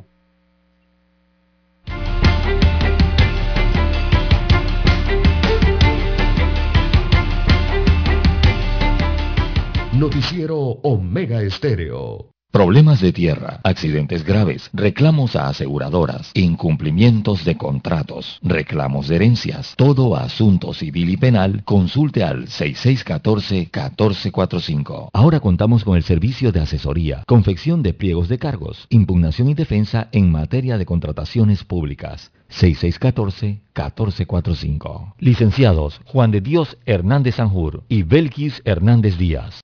7.30 AM. Infoanálisis, con entrevistas y análisis con los personajes que son noticia. La mejor franja informativa matutina está en los 107.3 FM de Omega Estéreo, cadena nacional. Desde los estudios de Omega Estéreo, establecemos contacto vía satélite con la voz de América. Desde Washington, presentamos el reportaje internacional.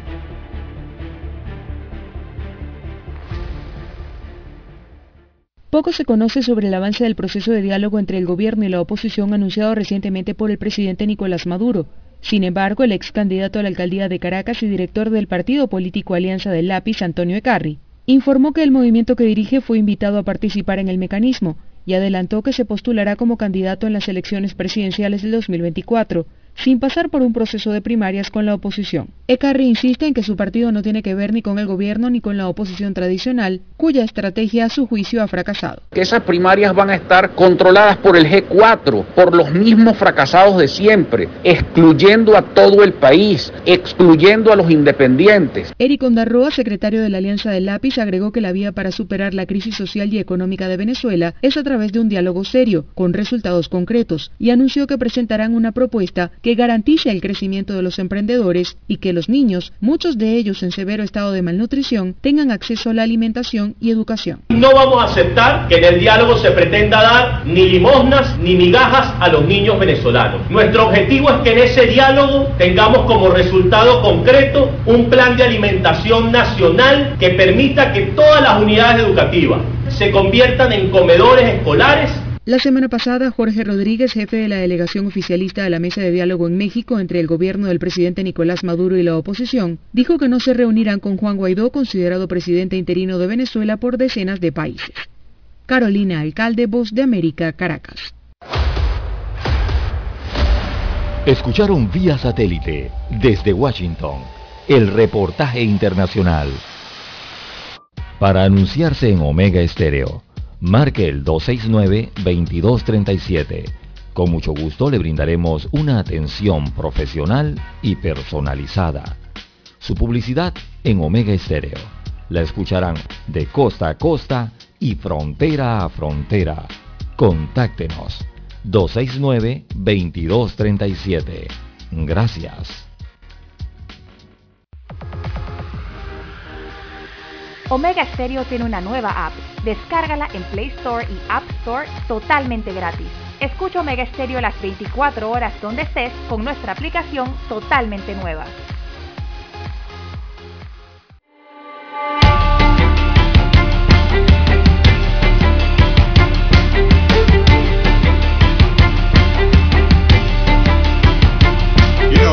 Entramos en la recta final. Son las 7 y 18 minutos. Están en sintonía de Omega Estéreo, cadena nacional.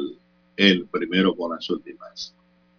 La Comisión de Gobierno, Justicia y Asuntos Constitucionales de la Asamblea Nacional creó una subcomisión para analizar el proyecto de ley 779 que modifica la ley 22 de 29 de junio de 2005 con relación a los derechos a réplica. La misma será presidida por la diputada Corina Cano y conformada por los diputados Luis Ernesto Carles y Roberto Ábrego. La comisión estableció un término de 10 días hábiles para su discusión y será el próximo lunes la primera reunión en la que podrán participar dirigentes de los gremios periodísticos y sectores de la sociedad civil.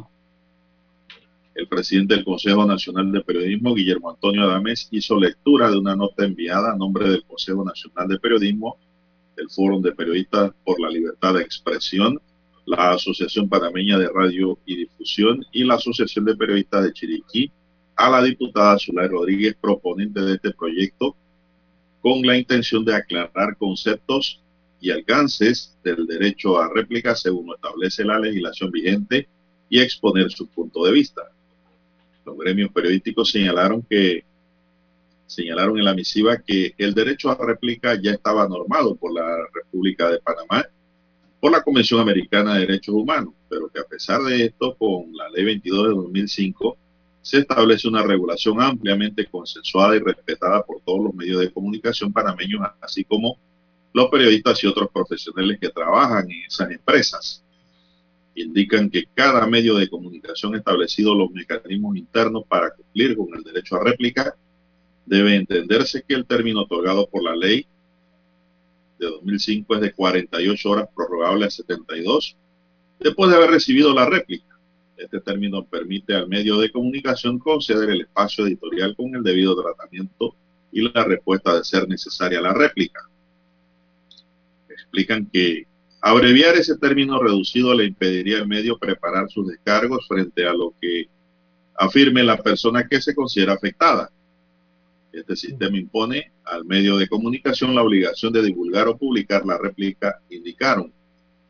Saúl Méndez, dirigente sindical, secretario general de Suntrack, hizo uso de la palabra y manifestó que algunos medios de comunicación niegan el derecho de información y réplica. Solo quieren hablar de censura cuando hay tipo de regulación desde los órganos del Estado, pero hay censuras privadas que no dan la posibilidad a los actores sociales a dar a conocer a través de la frecuencia pública de radio y televisión distintos puntos de vista e ideas y son censurados. Y eso tiene que regularse por parte del Estado, que es el que nos regula a todos. La proponente del proyecto de ley de reforma a la réplica, la diputada Soler Rodríguez, manifestó que la ciudadanía en general está pidiendo a gritos que haya un derecho a réplica, que no solo se escuche a una persona que tenga o mande sobre la línea editorial. Yo creo que vivimos en un Estado democrático, que todos debemos tener igualdad de oportunidades de ser escuchados. Por eso se está pidiendo la revisión de la ley 22 para que no sea una autocensura mediática, que realmente las partes que han sido perseguidas, calumniadas, injuriadas, no se sientan que los medios de comunicación solamente quieren escuchar a una parte y a otra no. Sostuvo Rodríguez. Este documento de dos artículos establece la multa de 5 mil y hasta 10 mil dólares a los medios de comunicación que se nieguen a cumplir la ley del derecho a réplica. Actualmente la ley 22 de 2005 establece que las sanciones son de 500 a 5 mil.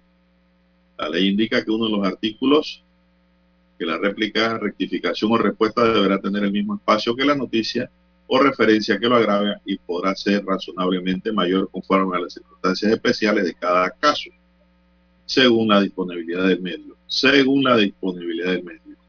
Las multas pueden llegar a 15 mil dólares en supuesto de que la noticia incluya la comisión de un hecho punible, es decir, que la noticia se pruebe como falsa ante las autoridades competentes.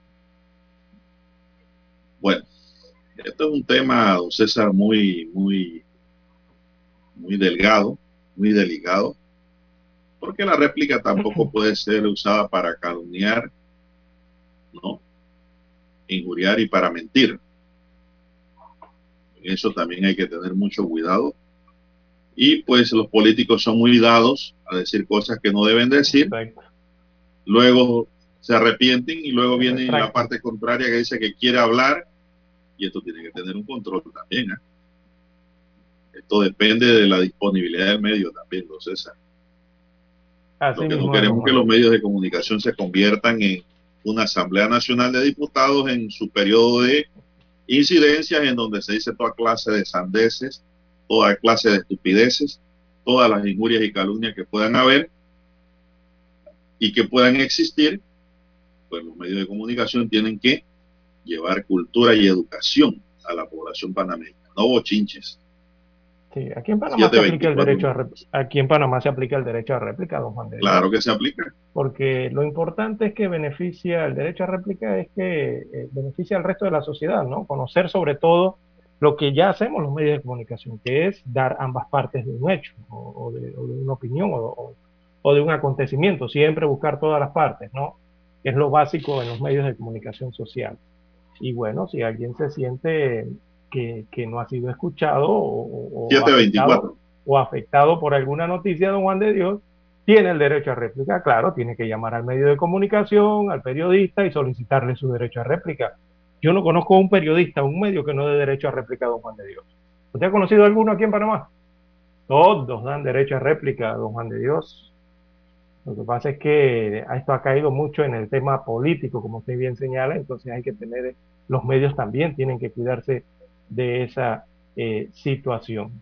Así que eso de que, de que todo se ha ido a la omisión, que al vacío legal y a la discrecionalidad eh, a favor de los medios de comunicación social, yo creo que eso es exagerar un poco también por parte de quienes eh, señalan estas cosas, ¿no? Bien, son las 7.25 minutos, señoras y señores, 7.25 minutos. Y bueno, si el medio no da réplica porque considera que lo que se ha dicho allí es lo correcto, el afectado tiene los canales ordinarios judiciales correspondientes para presentar sus querellas, presentar sus demandas civiles, en fin, en fin. Siempre habrá un camino, ¿no? Para salir eh, y resolver la controversia que se pudiera que se pudiera eh, conformar en cuanto a una información que aparezca en los medios. Sí. Son las 7.26 minutos, don César, estamos acabando el tiempo ya. De- Bien, las 7.26, Paso. recuerde. Noticias. Bueno, eh, don Juan de Dios, eh, nada más para hoy recordar que hay partido de fútbol, don Juan de Dios.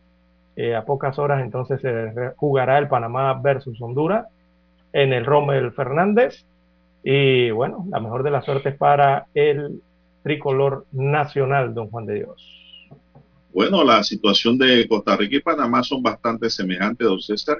Yo dije que Costa Rica tenía que jugar con, eh, con Jamaica, pero es con El Salvador que tienen que jugar. Un partido bastante fácil, pienso yo, para los ticos. Aunque El Salvador juega muy bien, pero deben ganar los ticos ese juego. Panamá debe ganar en papel también a Honduras. Y luego tienen que chocar. Hoy Costa Rica lo hace primero con Canadá y Estados Unidos. Así es. Ver cuál es el mejor. Si Panamá gana todos sus juegos, no hay ningún problema. Así es. Aquí Va lo que hay que ver es, exacto, aquí lo que hay que ver es, eh, recordemos que solamente se para un punto. Va directo un repechaje. Sí, a repechaje. Solo se para un punto Se nos acabó el tiempo. a Panamá de Costa Rica y eso es lo que hay que Son observar. las 7.27. Daniel Arauz nos acompañó en el tablero de controles en la mesa informativa. Les acompañamos. César Lara. Y Juan de Dios Hernández Sanjur. Gracias, señoras y señores. Sigan